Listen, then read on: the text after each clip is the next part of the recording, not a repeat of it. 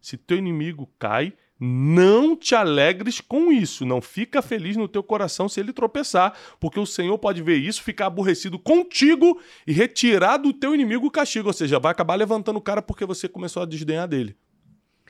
Aqui- isso, isso é muito sério.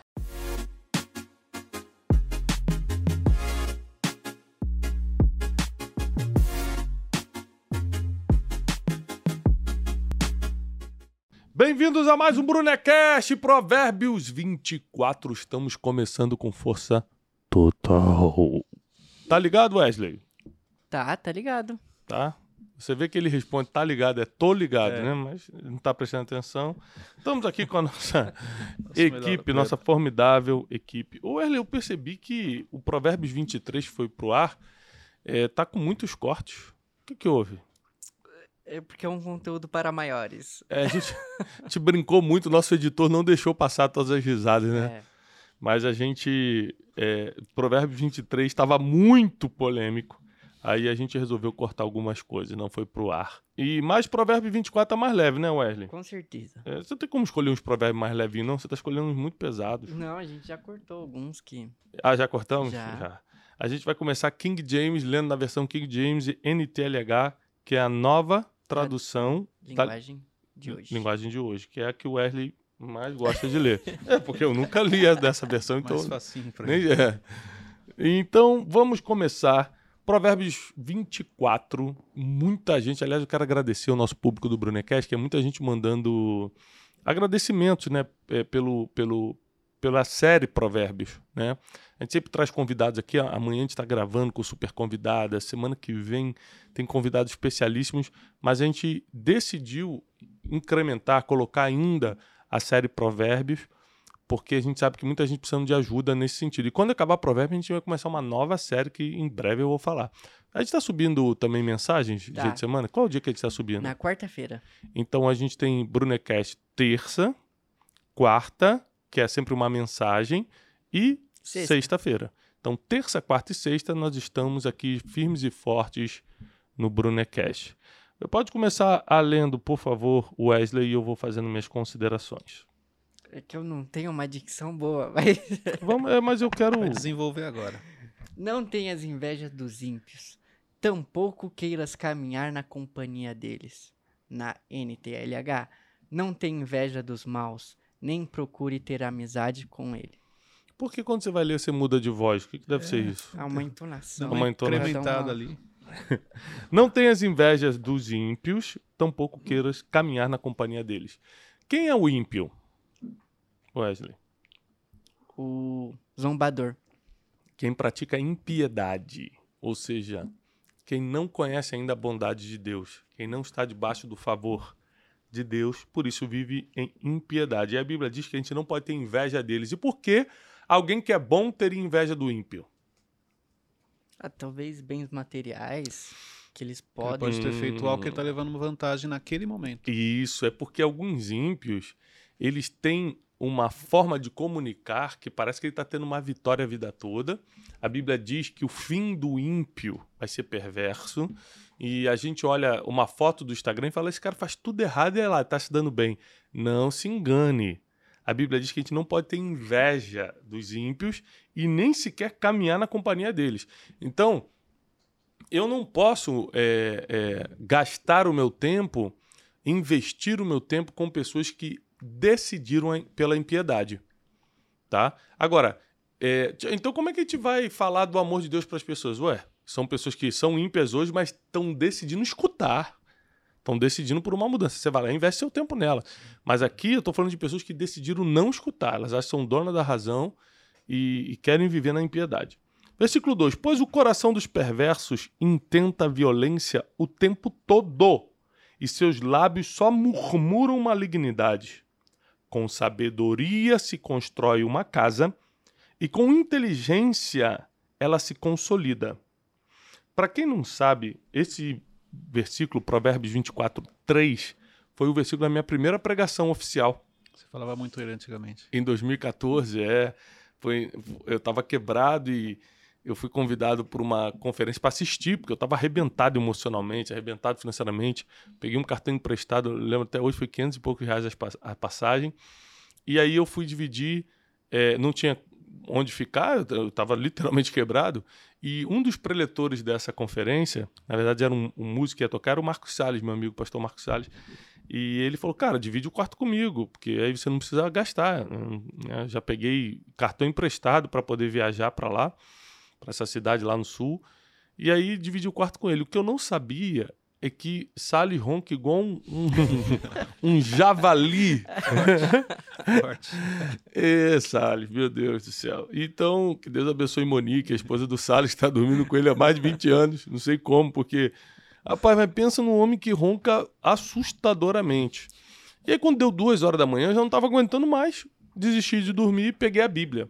Foi a melhor coisa que eu fiz na minha vida. Hoje, até hoje, eu honro muito a vida do Salles por esse ronco, porque por ele não me deixar dormir, eu peguei a Bíblia. Foi a primeira vez que eu li esse versículo, pelo menos que eu me lembre, e que eu reparei na palavra inteligência. Eu falei, caramba, a Bíblia fala sobre inteligência, eu nunca tinha reparado. Você vê como eu sempre fui da igreja, mas não conhecia a Bíblia. Eu estou falando de oito anos atrás. Mas você acredita que tem um tempo? Exemplo, Deus permitiu que você olhasse naquele dia para essa palavra. De repente você passou batido em outras vezes? É, é, chega uma hora que Deus abre o teu entendimento, tem tudo isso.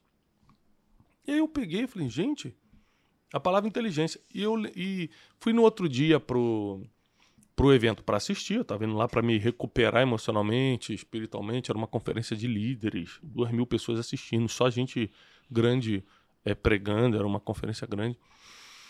E o preletor principal faltou. Né, que faltou, o avião dele atrasou e, e aí o organizador do evento falou assim, ó, oh, tu não fala bem público? Eu falei, falo. Eu falei, então dá uma enrolada de uns 20 minutos lá para ver se o cara chega. Foi literalmente assim, dá uma enrolada de 20 minutos. Eu botei no meu, no meu relógio para despertar em 19 minutos, para eu não passar do tempo, abri esse versículo e preguei é, durante 19 minutos. Entreguei para ele um minuto antes do combinado.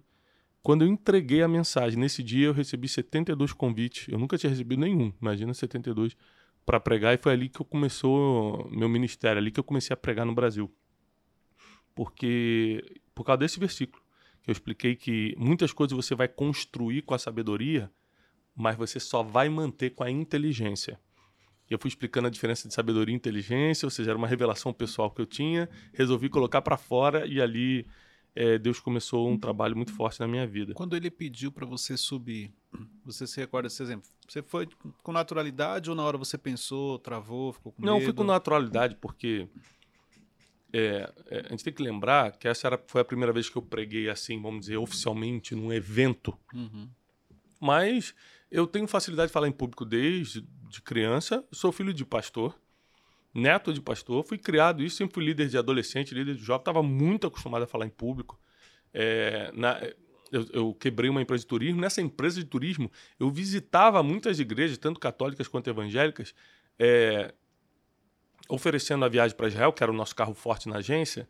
E muitas vezes eu tinha que ir dar palestra nas igrejas para explicar o que era Israel, a importância de ir. Então eu tinha muita facilidade. É, você vê que eu sempre falo isso: Deus dá pistas do seu destino. Você ainda está no processo, mas Deus já está te dando pista, né? Então, quando apareceu essa oportunidade, eu posso dizer que eu estava preparado. Não lembro de ter ficado nervoso. Eu vi, mas também não vi como uma oportunidade de, tipo, ah, vou fazer meu nome, sabe essas coisas? Uhum. Quer, quer minha chance? Eu não vi como isso não. Eu vi como, é, ah, tô aqui. tô aqui, vou dar uma palavra. Eu lembro que nessa época eu estava publicando é, o livro Rumo ao Lugar Desejado. Foi bem assim quando eu comecei a publicar o livro Rumo ao Lugar Desejado. Porque assim que eu quebrei, eu já tinha a ideia de escrever o Rumo ao Lugar Desejado, eu só não tinha um dinheiro, porque eu estava quebrado, e tinha vergonha de lançar o livro porque eu estava em depressão, devendo todo mundo. Falei, como é que eu vou lançar esse livro? Mas como um amigo meu me emprestou 4 mil reais, é, a gente imprimiu mil livros, na época, com 4 mil reais dava para imprimir mil livros. É, a capa um amigo meu de infância me deu, é, que ele era design gráfico, até hoje faz alguns serviços para gente. E aí foi, fui lá e, e, e, mandei imprimir o livro. E na minha cabeça era uma oportunidade de vender o livro, de apresentar o livro. Eu tinha levado, sei lá, uns 50 livros na, na minha mala. e que eu ia, na verdade, distribuir para começar a ficar conhecido. Ah, lê meu livro e tal, sabe? Uhum. Acabei vendendo, porque, como eu falei, eu falei, ah, tem um livro lá, não são muitos e tal. E quando acabou, eu percebi duas coisas. Eu tinha nascido para aquilo. É, o impacto foi muito grande na vida das pessoas e eu, eu senti uma autoridade diferente. E eu vi também que o, o livro era uma, algo que as pessoas queriam ler. Eu recebi muitos depoimentos do livro depois. Foi por isso que eu decidi ser escritor. Falei, não, então eu vou realmente escrever livros, eu vou ser um pregador por chamado e vou ser um escritor por profissão. E foi, o, o, foi nesse dia, por causa desse versículo aqui, 3 de Provérbios 24. Tiago, falando em coisas assim, de Deus e naturais, você acha que Deus te fez você perder o sono naquela noite para você ler esse versículo porque você teria essa oportunidade ou foi coisa natural? Ah, ele tava roncando, perdi o sono. Eu acho que Deus dá sinais, você pega se quiser, né? Eu não, eu não sei se Deus me deixou acordar. Deus mandou o Salles roncar, isso eu sei. Mas eu podia insistir e falar: quer saber, eu vou dormir de qualquer jeito. Tinha uma Bíblia do seu lado. É, aí ainda tem esse detalhe. Eu não, eu não sou muito de levar a Bíblia para os lugares, porque geralmente a Bíblia está no celular, é muito mais fácil no iPad. Uhum. E de um depois disso aí, depois dessa experiência, eu vi a importância de você ter uma Bíblia física sempre com você por isso que hoje eu, eu, compro, eu até comprei uma Bíblia que é fininha. É uma King, King James. James é, tem um é. número, esqueci o um, um número dela. Que, que, ela é fininha, é slim, assim. Cabe em qualquer lugar. Então, boto na minha mochilinha, boto na minha pastinha, em qualquer lugar que eu vou. Porque é, existem coisas, parece que. Eu, o que eu tô falando aqui é um achismo meu, tá? Não é uhum. nenhuma revelação, não. É, tem, parece que Deus só te mostra na Bíblia física. Porque eu, às vezes eu pego a Bíblia online, que é a Bíblia no celular ou no iPad para ler é, é bom para você consultar um versículo e tal, mas quando você vai estudar, eu acho que a Bíblia é papel, nosso, né? A Bíblia... filtro mental, né? Quando você pega o celular, você é para outras coisas, você não consegue se concentrar quando é... você pega a Bíblia. E foi muito importante eu, estar tá com uma Bíblia física ali na hora que eu peguei li esse versículo, fez todo sentido. Então eu acredito que sim, que Deus ele ele promove oportunidades para você descobrir o teu, o teu destino. Quatro, mediante discernimento, seus cômodos são mobiliados com todo tipo de bens preciosos e agradáveis. Mediante discernimento, sublinha a palavra discernimento, que é um fruto da sabedoria, seus cômodos, que cômodos, pessoal? Aqui, da casa. Da casa que você acabou de construir com a Sim. sabedoria e consolidá-la com a inteligência. Os cômodos vão ser mobiliados com todo tipo de bens preciosos e agradáveis. É impossível você ser uma pessoa sábia, inteligente e não atrair os bens preciosos. Salomão, ele multiplicou dinheiro na velocidade que ele multiplicou por causa da sabedoria que ele tinha. A sabedoria é um imã de atração de riqueza. E se você realmente for uma pessoa sábia, você não vai deixar a riqueza passar para o seu coração, só vai ficar no teu bolso. 5. Um homem sábio é poderoso e quem possui entendimento potencializa sua força. Um homem sábio é poderoso e quem possui entendimento potencializa sua força. Então, nós sabemos que a sabedoria te dá forças que armas de guerra não te dão. Uhum. Né? É, nós sabemos que o entendimento potencializa muitas coisas. Então, é muito importante a gente sempre focar nessa questão do entendimento e da sabedoria. Seis, quem parte para a guerra necessita de orientação estratégica pois com muitos conselhos se conquista a vitória. Olha que coisa interessante. As grandes viradas que eu tive na minha vida, é, empresarial, por exemplo, minha, minha vida, é, negócios, no Instituto Destiny, foi debaixo de orientação estratégica. Então, recentemente, eu tomei uma decisão é, de trazer assim, um, um, grande pensador de negócios do Brasil e do exterior para dentro da minha estrutura, para ele me orientar em algumas coisas. Isso tem um custo absurdo. Se você fosse pensar no custo, você fala assim, poxa, então é melhor tentar fazer sozinho. Mas esse versículo aqui me ajudou muito a tomar essa decisão. Que quando a gente parte para uma guerra, a gente necessita de orientação estratégica. Você vai para a guerra do teu casamento, quem está te orientando? Você vai para a guerra dos teus negócios, quem está te orientando? Você vai para uma guerra espiritual, quem está te orientando? Você vai para uma guerra que é a conquista de um novo território, a mudança de um país, alguma coisa desse tipo, quem está te orientando? Porque quem parte para a guerra necessita de orientação estratégica, pois com muitos conselhos se conquista a vitória. A vitória não se conquista com força, se conquista com muitos conselhos. 7. A saber... No Café com Destino a gente estava falando sobre Gideão. Uhum. E ele buscou ori- orientação. É, ele tava lá com o seu exército, aí não, vou tirar as pessoas, os covardes daqui. Aí Deus falou, ainda tem muita gente, não, tira mais gente. E O que que isso tem a ver com o assunto, gente? Meu Deus do céu. Tava dormindo, acordou do nada.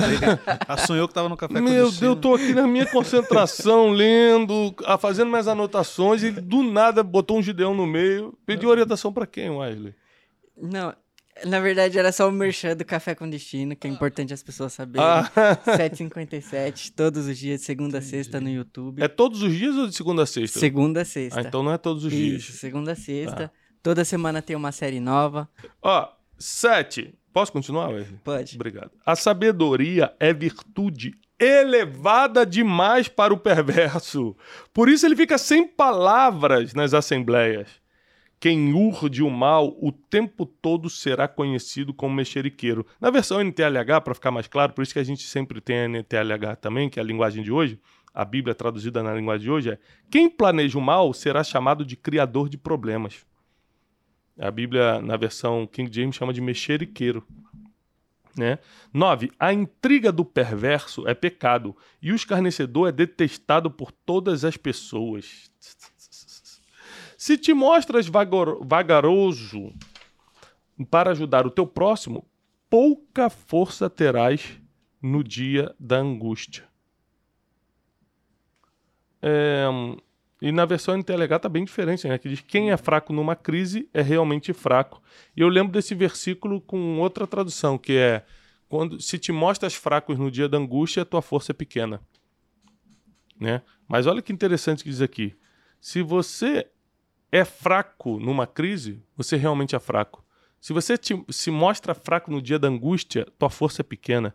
E na versão King James, se te mostras vagaroso para ajudar teu próximo, pouca força terás no dia da angústia.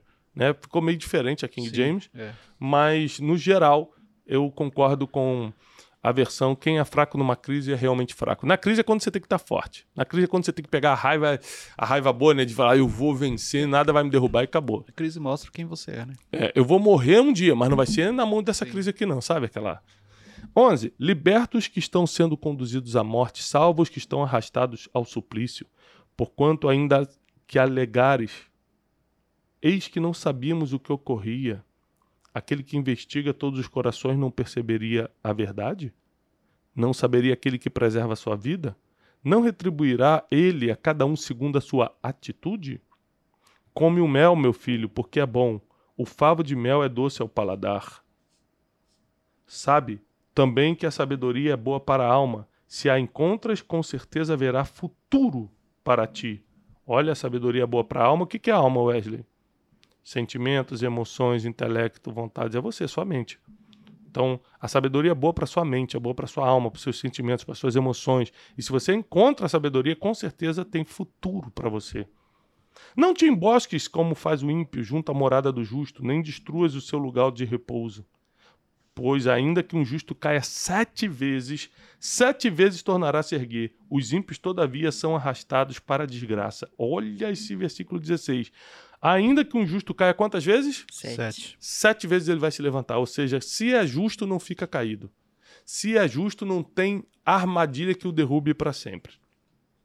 17. Se teu inimigo cai, não te alegres com isso, e nem exulte o teu coração se ele tropeça, porque o Senhor pode ver isso, ficar aborrecido contigo e retirar sobre ele o seu castigo. Esse aqui é um dos versículos que eu já citei várias vezes. E eu sempre falo pra mim, porque algumas pessoas que desfizeram muito de mim, que me machucaram muito, vamos usar a palavra, que eram minhas inimigas, meus inimigos, caíram de uma forma muito feia depois. Né? Desapareceram assim de uma forma muito feia. E aí dá aquela vontade de você rir e falar, "Ah, viu? Foi se levantar contra mim. Mas Deus sempre me lembra esse versículo. Se teu inimigo cai, não te alegres com isso. Não fica feliz no teu coração se ele tropeçar, porque o Senhor pode ver isso, ficar aborrecido contigo e retirar do teu inimigo o castigo. Ou seja, vai acabar levantando o cara porque você começou a desdenhar dele. E Porque aquilo, isso, é muito sério. e aquilo que, você, que você ensina, né? As suas emoções não podem falar mais alto do que os seus Seus princípios. princípios. Isso aqui é um versículo. Aliás, o capítulo 24 está fortíssimo. Tem várias coisas aqui que foram lições de vida para mim, estão no, no capítulo 24. Esse inimigo pode ser o concorrente da sua empresa? Também, claro. É qualquer pessoa que é um desafio para você, né? Existem vários níveis de, de inimigos e inimizades, né? O concorrente sempre é, você vê como inimigo, porque ele está lutando Sim. pelo mesmo cliente.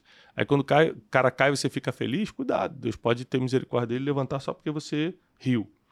19. Não te aflijas por causa dos maus, tampouco tenha inveja dos ímpios. Salomão bate muito nessa questão de você nunca invejar os ímpios. Pois não existe futuro para o perverso, a lâmpada dos ímpios está simplesmente se extinguindo. Teme ao Senhor, filho meu, e ao rei. Não te associes aos revoltosos. Olha o que Salomão está falando. Teme a Deus e teme ao rei e não fica andando com, com o pessoal da revolta, não. Vamos revolucionar, É. vamos tirar o fulano do poder, vamos gritar, vamos pipipipó. É o que a Bíblia está dizendo, tá bom? 22. Pois terão repentina destruição, e quem pode calcular a ruína que o Senhor e o rei podem provocar?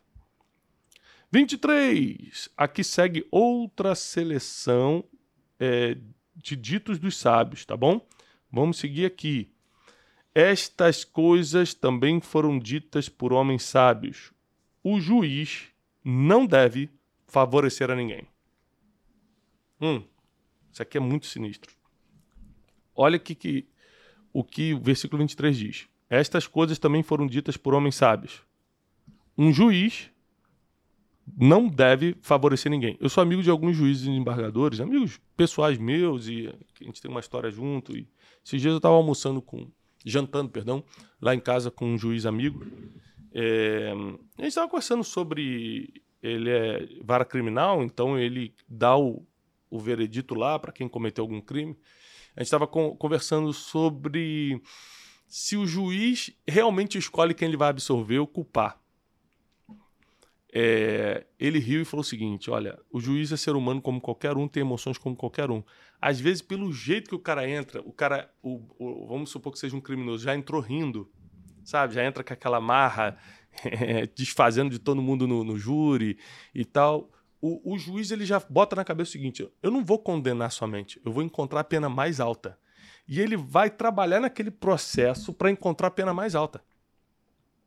Como também já aconteceu de não absolver, mas de reduzir, porque viu a atitude humilde da pessoa, viu ela ali. Ou seja, o emocional na hora influencia muito o juiz. Isso palavra de amigos meus juízes. Mas, e a Bíblia diz que o juiz não deve favorecer a ninguém. Ou seja, se você é, vai ser juiz de alguma coisa, você precisa ser imparcial. Isso é muito difícil. Né? Tem, tem até aquilo que você conta pra gente, que quando a gente ouve uma história, por exemplo, de um casal que brigou, a gente tende a favorecer A, primeira, história. Exatamente. E meu pai sempre me ensinou: nunca tome partido com a primeira história, escuta sempre os dois. Como tudo na vida, mas a gente tem a tendência a rapidamente absorver a primeira história e tornar aquilo como verdade. Tanto que quando vem a, a- pessoa falar a, a segunda versão, você já tá, ah, mas você também implicou com ele, porque ele me contou já que você... É a primeira versão que chega. né? É, é, a primeira versão é que você geralmente acredita. 24. Quem declarar ao ímpio, tu és justo, será amaldiçoado pelos povos e sofrerá a indignação das nações. Olha só. Se você declarar que o inocente é culpado, se você declarar que um ímpio é justo, você vai ser amaldiçoado. Entretanto, para os que punem o culpado, haverá paz e conforto, e sobre eles virão muitas outras bênçãos. Mas se você realmente aqui, ó, punir quem realmente é culpado, vai vir paz e conforto sobre a tua vida. A resposta franca é a prova de sincera e fraternal amizade. O que é a resposta franca? Sincera. Às vezes, a Bíblia diz que leal são as feridas feitas pelos amigos. Às vezes, a resposta franca vai até doer na pessoa. Mas o bajulador é quem faz tudo para você não se sentir ofendidinho, para ele poder continuar tirando o que ele quer. Mas o verdadeiro amigo, ele dá respostas francas. Ele está mais preocupado em te corrigir do que em se dar bem com você. 27. Forma primeiro a tua lavoura e levanta a tua casa. Então estarás à vontade para construir a tua família. Hum, Forte, hein? Forte isso aqui, hein? Nunca tinha prestado atenção nisso, não, Wesley. Forma primeiro a tua lavoura. O que, que tá querendo dizer aqui? Trabalho. Trabalho.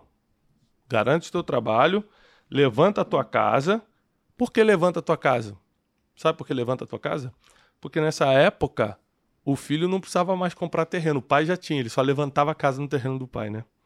Em Israel, até hoje, assim, né? Um vai construindo em cima do terreno do outro. Então estarás à vontade para construir a tua família. Forte, Wesley. Trabalhando você já tá, só tem que levantar sua casa agora. Talvez é por isso que a tua varoa não chegou, Wesley. É, verdade. Né? 28. Não testemunhes sem motivo contra o teu próximo, tampouco fales mal dele. Salomão, cara, Salomão é Salomão, né? Não testemunhes sem motivo contra o teu próximo, tampouco fales mal dele. Jamais diga, segundo me fez, assim lhe retribuirei. Devolverei a cada um conforme o mal que lançou sobre mim. Olha o que ele está falando. Nunca diga que vai pagar com a mesma moeda. 30. Passei junto ao campo do preguiçoso, pela vinha de um homem sem juízo. Eis que tudo estava cheio de urtigas, sua superfície, coberta de espinhos e seu muro pedras e ruínas. Ao observar tudo isso, comecei a refletir, vi e tirei uma lição dormir um pouco, cochilar um pouco, um pouco cruzar os braços e deitar-se. E a pobreza te sobrevirá como um assaltante e a tua mendicância como um ladrão armado. Ó, é, Salomão e os sábios de Provérbios, eles alertam, já é a terceira vez que eles alertam para a pobreza. Aqui eles estão alertando para a preguiça, né? Para procrastinação e preguiça. E no Provérbio 22 alertou para quem ama é, comer e beber. Tem que estar tá sempre é, o maior prazer da pessoa é comer e beber, é, é focar é, no vinho, focar na comida é, e acaba empobrecendo porque come muito, é glutão e beberrão. E agora também entrou aqui mais um na lista que é o preguiçoso. Se você quer prosperar, você precisa ser uma pessoa disciplinada e ativa. Não pode ser preguiçoso, você tem que ser uma pessoa que realmente faz acontecer. Agora, o interessante, a gente termina aqui no versículo 34, né, do Provérbios 23, é que Salomão, ele, a Bíblia diz que ele escreveu mais de 3 mil provérbios. Ele foi um cara extremamente é, conselheiro. E não era característica de um rei ser conselheiro de um povo. Para quem ele escreveu isso? Ele escreveu isso para o povo. Ele queria que o povo prosperasse. Ele queria que o povo pensasse como o rei pensa. Eu acho que isso foi uma, uma iniciativa que isso, é, é, tem 3 mil anos que Salomão passou por essa terra, que a gente deveria, hoje, em 2022, é, estar pensando quem está por cima, quem está reinando em alguma área, está escrevendo para ensinar quem está por baixo ainda. Mas isso não entra também um pouco do que é feito hoje nas redes sociais? Exemplo, olha quanto conteúdo você compartilha e ajuda as pessoas. Uhum. Que na época eu teria que escrever, não, não tinha. Sim, sim, sim. Tem muito a ver isso. Tem muito a ver. Quando eu faço café com destino todo dia sim. pela manhã, é compartilhar um pouco do que eu entendo para todo mundo. Mas eu acho que cada um podia fazer a sua parte. Uhum. Porque cada um tem um pouco de Salomão dentro de si. Cada um tem uma experiência, cada um tem é, uma sabedoria adquirida pelas experiências que só essa pessoa passou. Então, eu tenho sabedoria de acordo com as experiências que eu passei. Tem gente que tem mais, tem gente que tem menos. Depende das experiências, claro, do, do dom divino, né? Que Deus vai aumentando sua sabedoria conforme seu temor a Ele vai aumentando também. Então, eu fico aqui com Provérbios 23. Tem alguma 24. pergunta? 24, desculpa, eu falei 23. Tem uma é pergunta dos nossos leitores aqui no. A gente pulou? Não, né? Não, 23. Não. 23 já, foi o último e 24 é esse. Ah. É dos nossos leitores que eles deixaram lá no, no Spotify. Que é. Será leitores? Que... As pessoas leem o, o Brunecast? Ouvintes. ouvintes. Ah, tá. Ouvintes. É, eles deix... Bastante gente perguntou é, se Salomão não tinha um mentor. Por isso que ele terminou da maneira que ele terminou. Não tinha alguém que advertia ele. É, esses dias eu por acaso estava explicando para um amigo meu que me parou no evento. É, a gente ia dividir palco num evento. E ele falou rapidamente, falou, Tiago, eu, eu, eu, sinto, meu maior medo é eu me perder no caminho, no lá no futuro. Eu falei, então faça como Davi, ele criou é, um gatilho de repreensão. Nesse caso foi Natan. Ele autorizou alguém a falar, se um dia eu, você sentir que eu tô maluco, que eu tô fazendo coisa que não era para fazer, você vem e me repreende. Natan falou, repreendeu mesmo. Salomão não tinha esse gatilho de repreensão. Então, quando você realmente não tem alguém que segura a tua onda, como a gente diz, é, você pode achar que por estar sendo aprovado por Deus no que fazia antes ou no que faz, você pode fazer o que quiser. Então é sempre importante ter pessoas, conselheiros à nossa volta, que são uma lixa para gente. que vão, inclusive, colocando alguns limites. Até aqui só, hein, Thiago? Daqui para cá você já está exagerando. E isso acontece comigo até hoje. Tem pessoas que me dão limite. Falam, Thiago, isso aqui, cuidado, etc, etc. Então, é, e, e, às vezes não é um conselheiro, por exemplo. A gente gravou o Provérbio 23, a gente começou falando sobre isso. A gente teve que editar muita coisa porque a gente brincou demais. Uhum. E aí veio uma pessoa da nossa equipe e falou: Tiago, olha, vamos editar. Porque vocês brincaram demais em cima de um assunto que é muito sério para algumas famílias. Como a gente aqui, ninguém tem um caso de alcoolismo em casa, é, a gente brincou com isso. Sim. Mas e quem teve um problema de um pai que batia na mãe por causa do álcool? Né? A gente não fez nenhuma piada sem graça, mas é, são brincadeiras que, para quem teve esse trauma em casa, pode ficar estranho. Então vamos cortar e, cortar, e fizemos a edição. Apesar de não ter sido nada demais, mas vamos fazer. Ou seja, para quê? É, é, às vezes perturbar a vida de quem passou por esse problema, entendeu? Mas, mas eu dei autoridade para essa pessoa que é da minha equipe falar: se um dia você sentir que eu exagerei em alguma coisa, você vem e me repreende na hora. Como às vezes eu estou dando palestra, eu dou autoridade para minha equipe que viaja comigo para as palestras de me repreender na hora se eu falar alguma coisa que não é bem assim. E já aconteceu, acho que Sim, foi na última. Foi, em Campinas. Em Campinas. Você confundiu o Davi com o Salomão. Eu estava confundindo uma história. Na hora, minha equipe parou e falou: Tiago, me escreveu um bilhete, você está confundindo as histórias. Me corrigiu na hora, eu parei, pedi perdão para o público e continuei. Então, a gente tem que ter pessoas que botam a gente no limite, que chama-se gatilho de, de, de, de, repreensão. É muito importante você ter esse gatilho. Perfeito. Só tá faltando a nossa novidade do qual, mês que vem. Qual é a novidade, Wesley? Que mês que vem a gente teremos o método Destiny. A gente teremos? É, tá gente, muito forte é. hoje. Meu Deus. Não, vamos repetir aqui. Não, não, não, não, não, Mês que vem a gente teremos. Gente, a gente. gente olha, eu vou te falar, o Wesley tá cada vez pior. Você estudou até que série, Wesley? Só pra eu saber. Eu concluí. É, é porque você. Lembra você fazer o supletivo à noite, depois de sair do instituto, você faz o supletivo? É, então, a gente vai ter o que, Wesley? Ou, é, ou a gente vai ter, ou nós teremos. É um dos dois. Nós teremos. Nós teremos. O método Destiny. O método Destiny, o primeiro método 100% baseado em princípios milenares. Eu reuni neurocientistas, pesquisadores, teólogos, grandes mentes e botei no papel 12 princípios infalíveis, imutáveis e milenares, ou seja, estão dando certo há mais de dois mil anos. Se você quer realmente sair de uma vida de perturbação e escassez e entrar numa vida de paz e prosperidade, não tem segredo, não tem passe de mágica, não tem cursinho que resolva, é cumprir princípio. E eu quero te, por três dias, te treinar de manhã, tarde e noite, três dias, mais de 30 horas de treinamento comigo, para você ser especialista em princípios milenares. Eu estou te desafiando. Se você está me escutando, Brunecast, você já sabe o que a gente faz, você já acredita na mensagem que Deus nos entregou. O, o método Destiny é para você. 21, 22 e 23 de julho vai ser aqui em Alphaville, em, em São Paulo. Gente, uma estrutura linda, uma excelência. Nossa equipe vai te receber com muito carinho. Você vai estar ali com quase mil alunos querendo a mesma coisa que você, viver com princípios e prosperar na vida. Você não pode ficar de fora. Eu estou te dizendo que vai mudar tudo na sua vida e na sua caminhada aqui na Terra.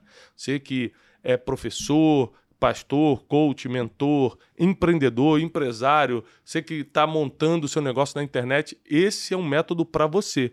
Outra, outra coisa, profissionais liberais, né, Cleiton? Muitos psicólogos, psiquiatras estão fazendo método Destiny, porque eles querem ser, por exemplo, psicólogos, terapeutas com princípios milenares. Eles querem anunciar isso é, na grade deles, lá no currículo deles. Por quê? Eu, por exemplo, eu só colocaria um filho meu num psicólogo, numa terapia, se fosse com princípios milenares.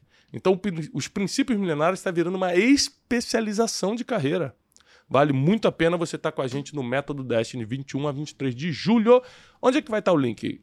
Aqui na descrição desse episódio. Tá bom? Manda para todo mundo, espalhe esse link do Método Destiny para seus amigos, monta grupo para vir, porque vai valer a pena. Bom, esse foi mais um Brunecast Provérbios 24. Que Deus dê para você paz e prosperidade. Até o próximo Brunecast.